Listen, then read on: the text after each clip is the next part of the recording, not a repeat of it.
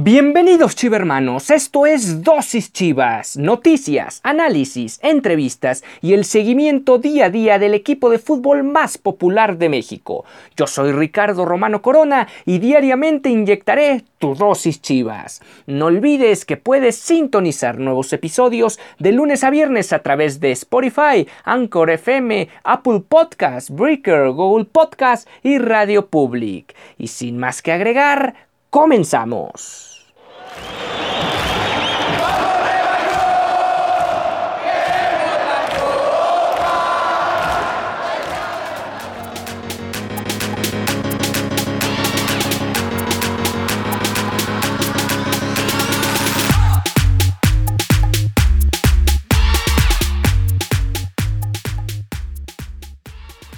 Bienvenidos a Dosis Chivas. Hoy es la emisión de miércoles, miércoles 17 de febrero del 2021.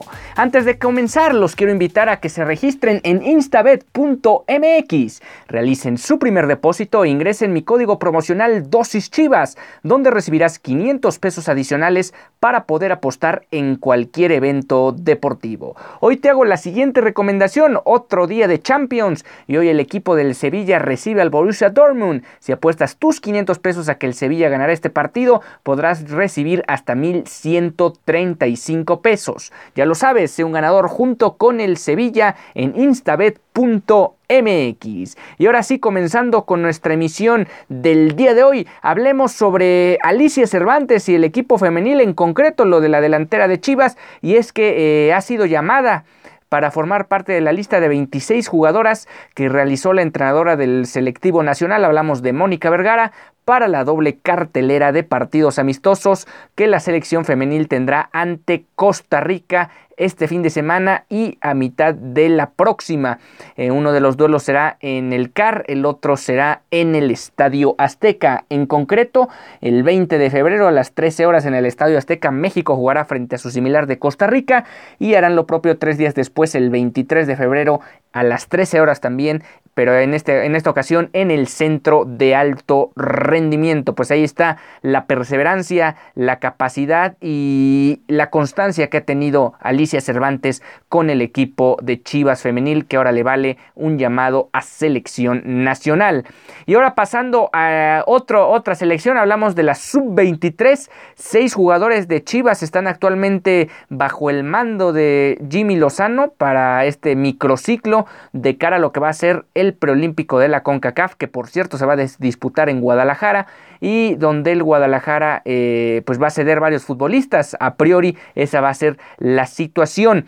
Eh, se celebrará del 18 al 30 de marzo, ya lo mencionado en la Perla Tapatía. Y bueno, ahí están los futbolistas que están trabajando con el director técnico Jaime Lozano. Hablamos de JJ Macías, Fernando Beltrán, Gilberto Sepúlveda, César El Chino Huerta, Alejandro Mayorga y Jesús Angulo. El único futbolista que en un eh, a principio había sido, en principio había sido llamado a, esta convocatoria, a este microciclo, había sido Uriel Antuna. Sin embargo, eh, eh, está, la, está la alerta de que haya dado positivo a coronavirus y por lo tanto después de las pruebas PCR realizadas previo a este microciclo, pues fue bajado de la lista y por lo tanto regresó a la Perla Tapatía. Ojo, ojo porque la situación no solo implica que ya no pudo entrenar con el equipo, sino a ver si está disponible para esta séptima jornada donde el próximo lunes el equipo del Guadalajara visita la cancha del Estadio Hidalgo. Por cierto, Uriel Antuna ya había dado positivo el semestre anterior, por lo tanto, esto nos muestra dos cuestiones muy importantes que aunque ya hayas eh, dado positivo en algún momento, eso no significa que no existe la posibilidad de volverse a contagiar y por lo tanto volver a causar baja. Por, por esa razón, eh, no solo los futbolistas, sino realmente todos debemos tener cuidado con el tema de los contagios. ¿Cómo va a estar la semana para el Deportivo Guadalajara previo a visitar la Bella Irosa? El día de ayer se entrenó a las 9.30 de la mañana en Verde Valle, hubo transmisión en vivo por Chivas TV un rato de ese entrenamiento. Lo mismo que va a acontecer el día de hoy, si es que escuchan esta emisión antes de las 9.30 de la mañana, otro entrenamiento en Verde Valle. Así continuarán jueves, viernes sábado y domingo. El Guadalajara tiene entrenamiento toda la semana realmente, de martes a, domingo. Y posterior al, entrenamiento de las 9.30 de la mañana del domingo 21 de febrero, Chivas saldrá alrededor de las 13 horas rumbo a Pachuca para jugar el lunes a las 21 horas en el Estadio Hidalgo a puerta cerrada, como ya es una costumbre ahora en época de pandemia en nuestro fútbol mexicano. Y un tema interesante va a ser lo que puede alcanzar JJ Macías y es que hay eh, futbolistas que han logrado en cinco jornadas consecutivas anotar gol. Hablamos desde Javier de la Torre en la temporada 45-46, se anotó de la jornada 7 a la 11 de Chava Reyes, él en dos ocasiones, eh, primero en la temporada 57-58 de la jornada 21 a la 25, posteriormente lo habría hecho en la 60-61 de la jornada 14 a la jornada 18. Eh, en el Inter, entre estas dos rachas que tuvo el gran Salvador Reyes, está Isidoro Díaz, quien lo logró en la 59-60, de la 11 a la 15. Ya más adelante, después de la época del campeonísimo, lo lograría de nueva cuenta Octavio Muciño en la 73-74 de la 12 a la 16, Víctor Rangel del 81-82 de la jornada 16 a la 20, el Yayo de la Torre lo lograría del 86-87 de la fecha 13 a la 17 y el último en alcanzar dicha, dicha marca fue Javier Hernández quien lo logró en el Bicentenario de 2010 de la 1 a la 5. En concreto, hablando sobre Javier Hernández, él lo logró frente a bueno, fue en el inicio del torneo, lo hizo ante Toluca, Tigres, Tecos, Querétaro y Atlante. Contra Tecos probablemente su, mejor actuación con dos golazos en aquel partido.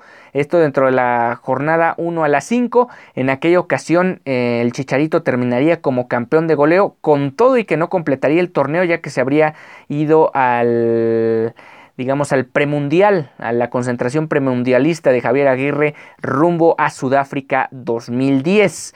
Y otro dato curioso es que en esa, en esa ocasión el Chicharito tenía 21 años de edad, misma que tiene JJ Macías en el actual Guardianes 2021 y que tratará de equiparar dicha marca que otros siete futbolistas de Chivas han logrado en el pasado. Eh, hay que recordar que JJ Macías anotó el único gol frente al Atlético San Luis en aquella terrible derrota de la jornada 3 en el Alfonso Lastras.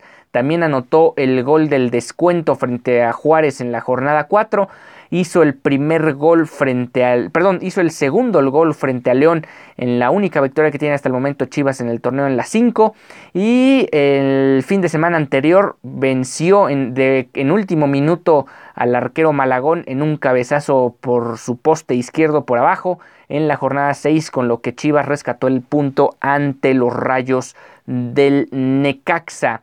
Em, en su momento, eh, Javier, Javier Hernández Balcázar eh, vio cortado su paso goleador no tanto por una situación de, que dejó de anotar en el siguiente partido, sino más bien en esa jornada 6 se vio, se, salió lesionado y por lo tanto ya no pudo eh, tener este choque frente a los Tuzos, de, los Tuzos del Pachuca. Curiosamente, el rival con el cual JJ Macías puede igualar dicha marca. Algunos apuntes más con respecto a este tema.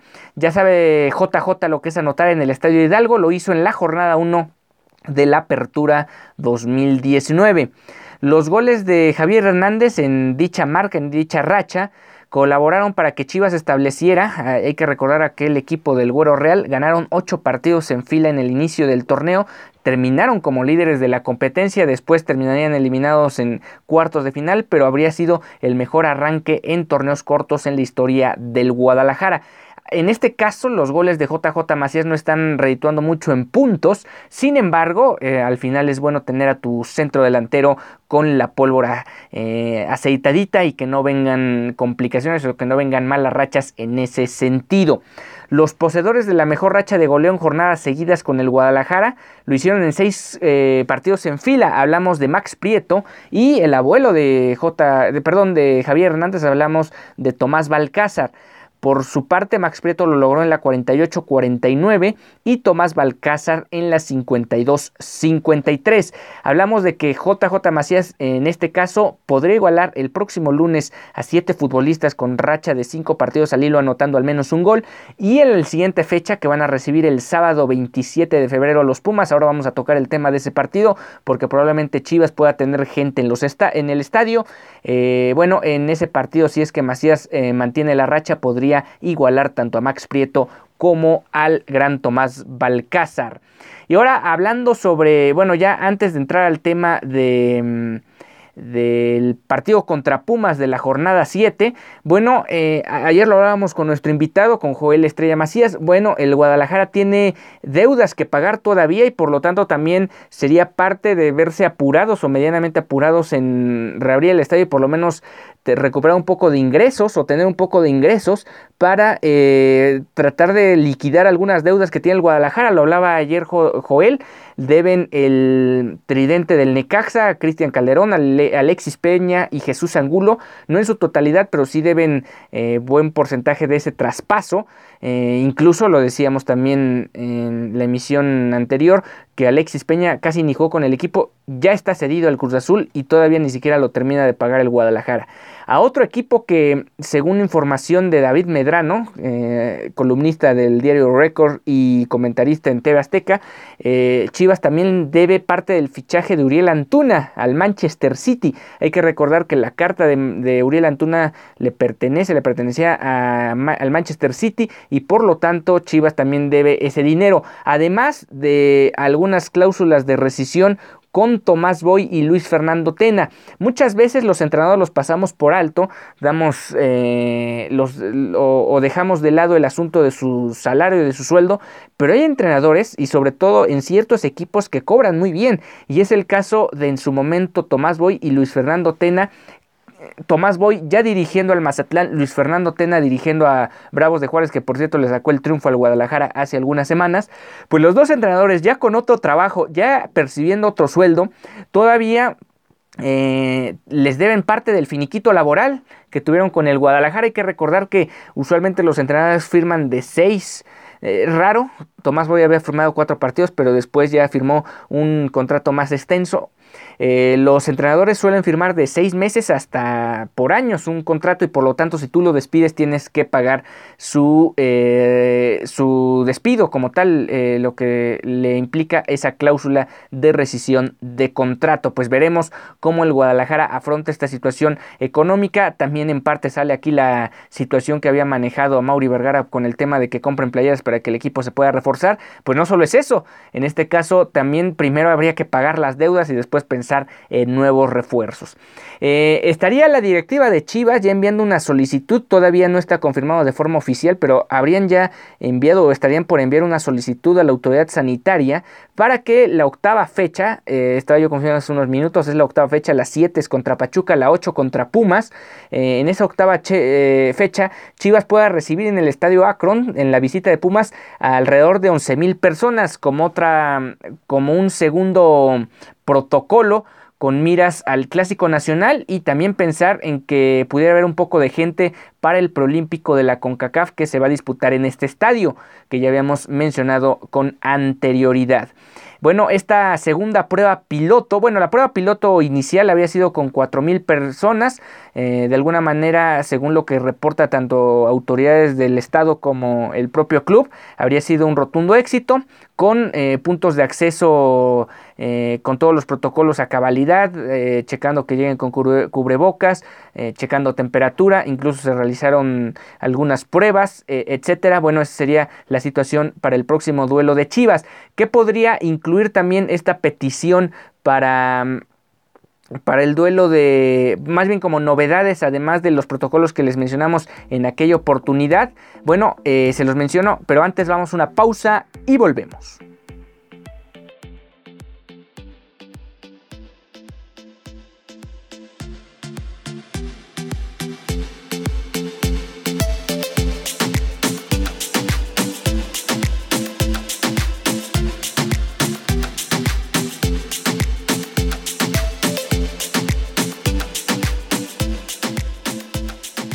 Nosotros al ver un juego nos gusta ponerle un poco de picante al partido.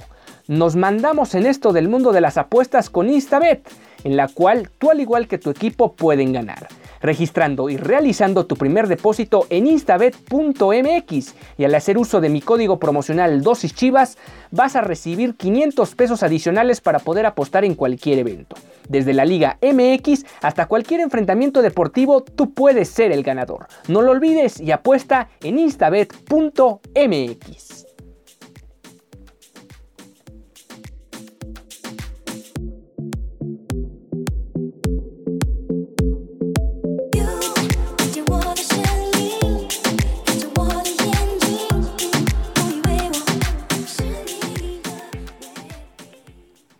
Ya estamos de regreso en Dosis Chivas, el espacio deportivo del equipo más popular del país.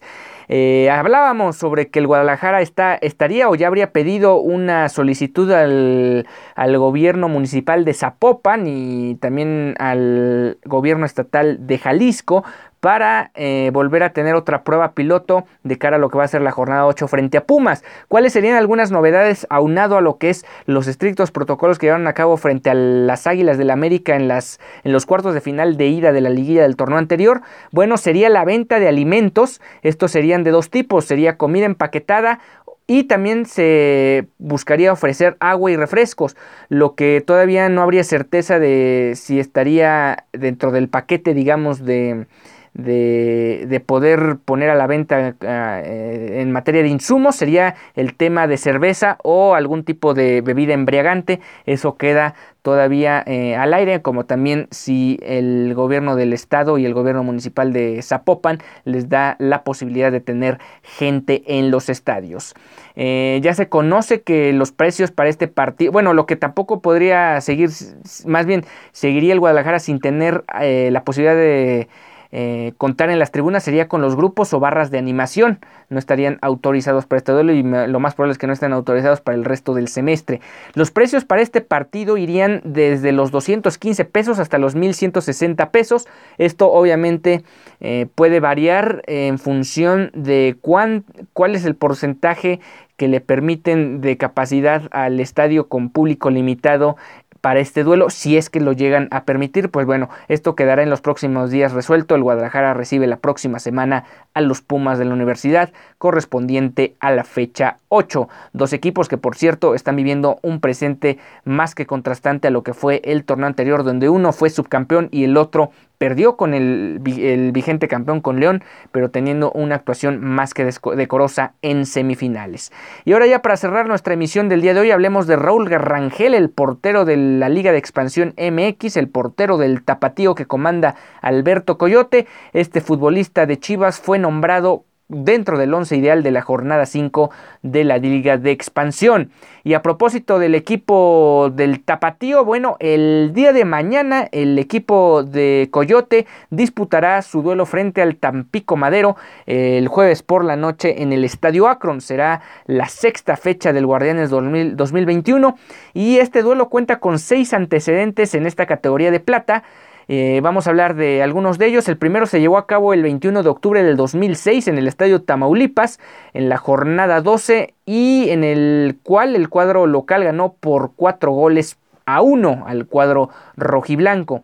Los siguientes partidos ocurrieron en el clausura 2009, cuando la entonces llamada Primera A se disputaba por grupos, por lo tanto se enfrentaron dos veces aquel semestre. El primero fue el 24 de enero de, del 2009 con, en suelo tamaulipeco con triunfo de los locales por la mínima diferencia. El siguiente duelo fue el 22 de marzo en el Estadio Jalisco, empataron Tapatío y el Tampico Madero uno por uno.